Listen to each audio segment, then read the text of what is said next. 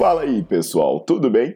Bem-vindos ao Fitcast, Fitness com Cérebro. Eu sou Paulo Gentil, doutor em Ciências da Saúde, autor de best-sellers sobre emagrecimento, hipertrofia.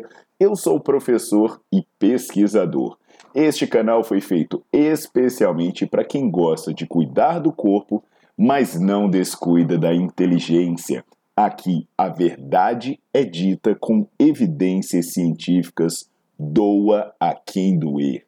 Não esqueçam de seguir o canal e divulgar. E também eu convido vocês para olhar os links na descrição do canal para ver as minhas aulas, meus livros e também me buscar nas redes sociais.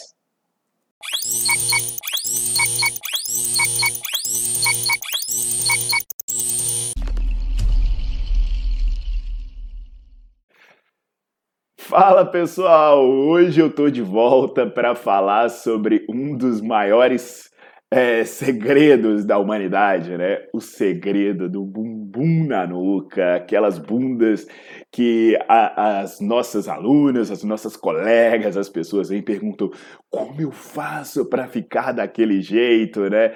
Então hoje eu vou tentar esclarecer algumas coisas importantes sobre isso e por isso eu já peço para você deixar o like no vídeo, já botar para seguir o canal e compartilhar isso com as pessoas, porque é uma informação muito valiosa.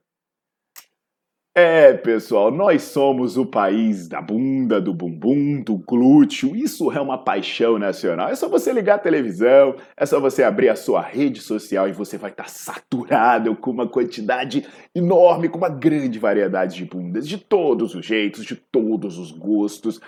E por ser um assunto tão presente, tão querido, né? Não é difícil alguém perguntar para mim, deve perguntar para vocês, não? Vocês devem se perguntar quando as pessoas veem uma foto, uma grande mudança, um antes e depois maravilhoso, as pessoas perguntam: Como eu faço para ficar com a bunda desse jeito? Então vamos lá, vamos partir das verdades, né? Quem lê meus artigos, quem acompanha minhas aulas e lê o meu livro, né? Sabe que essas histórias de ficar dando coice, fazer elevação pélvica, elas não farão grandes uh, transformações, não farão nenhuma mágica pelo glúteo de ninguém. As pessoas sabem disso, estudaram, leram os artigos e falam: ah, já sei. Então essas bundas são assim por causa da bomba. É a bomba. Mas não, não é a bomba. O formato do glúteo, ele deve-se em grande parte à gordura acumulada no quadril. E quando se toma testosterona, né, os derivados de testosterona, existe uma inibição do acúmulo de gordura nessa região. Por isso, você vai perceber, né, que essas mulheres que têm a voz de pato é força, foco e fé, mano. A carinha quadrada e a definição do abdômen, elas costumam também ter um quadril mais estreito e também uma bunda mais quadrada, justamente porque a testosterona influencia na distribuição de gordura. Pode reparar. A gente costuma dizer que elas ficam quadradinhas, né, com formato de, de frigobar, por isso que vai tanta cinta, foto de ladinho por aí vai. Mas vamos voltar ao caso. É, então, o que será, então, que constrói essas bundas grandes e redondas que a gente está vendo por aí? A resposta costuma estar na aplicação de substâncias sintéticas, como o metacril e o hidrogel.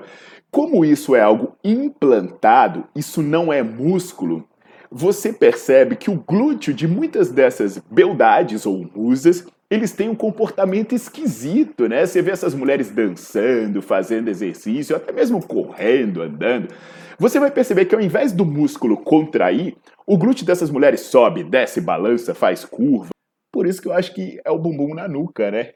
E você também vai perceber algo interessante, começam a aparecer exageros, né, com glúteos desproporcionais ao resto do corpo e anatomicamente artificial. Você vai ver, por exemplo, a curva que se faz na parte superior, logo após a região lombar, você vai perceber a desproporção entre o glúteo e a coxa e por aí vai. Então aqui eu quero deixar claro que Todo mundo tem o direito de fazer o que quiser com o seu corpo. Mas seria muito bom se essas pessoas que estão colocando implantes, elas fossem sinceras. para as mulheres não se entregarem exercícios ineficientes, fazerem procedimentos estéticos, comparem produtinhos, achando que vão conseguir aquele glúteo, que na verdade foi comprado é, é, e colocado ali artificialmente. Outra coisa muito importante é saber o risco disso, porque tudo tem um preço e esse preço não é apenas financeiro.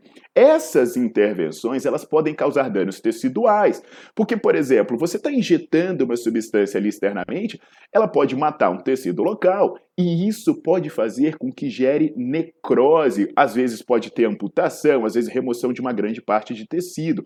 Também existe o risco dessa substância cair na circulação e ter entupimento. Inclusive, você vai ver na imprensa normalmente relatando pessoas que tiveram trombose, pessoas que morreram por causa disso. Inclusive no Brasil, existem dezenas de milhares de pessoas afetadas por isso, tanto famosas quanto anônimas, que, repito, perderam a sua vida ou tiveram que passar por amputações e mutilações. Repara, a você cabe julgar se um glúteo está dentro desse comportamento ou não. Eu não estou aqui para apontar o dedo e dizer que fulana fez, Beltrano usou, nada disso. O que eu questiono, na verdade, né, não é o direito de cada um fazer o que quer com o seu corpo. O que eu questiono é a mentira que se conta por aí e a falta de esclarecimento com relação aos riscos sobre esses procedimentos. Eu só quero deixar as coisas claras para que a gente tenha um mundo mais sincero e as pessoas estejam mais informadas do que acontece por aí. Tá legal? Então, pessoal, se quiser saber sobre coisas eficientes e seguras, aí eu recomendo dar uma olhada nos meus livros e também dar uma olhada nas minhas aulas do Nerdflix. Dá uma visitada no meu site, o link vai estar tá aí na legenda para você conferir, tá legal? Até a próxima!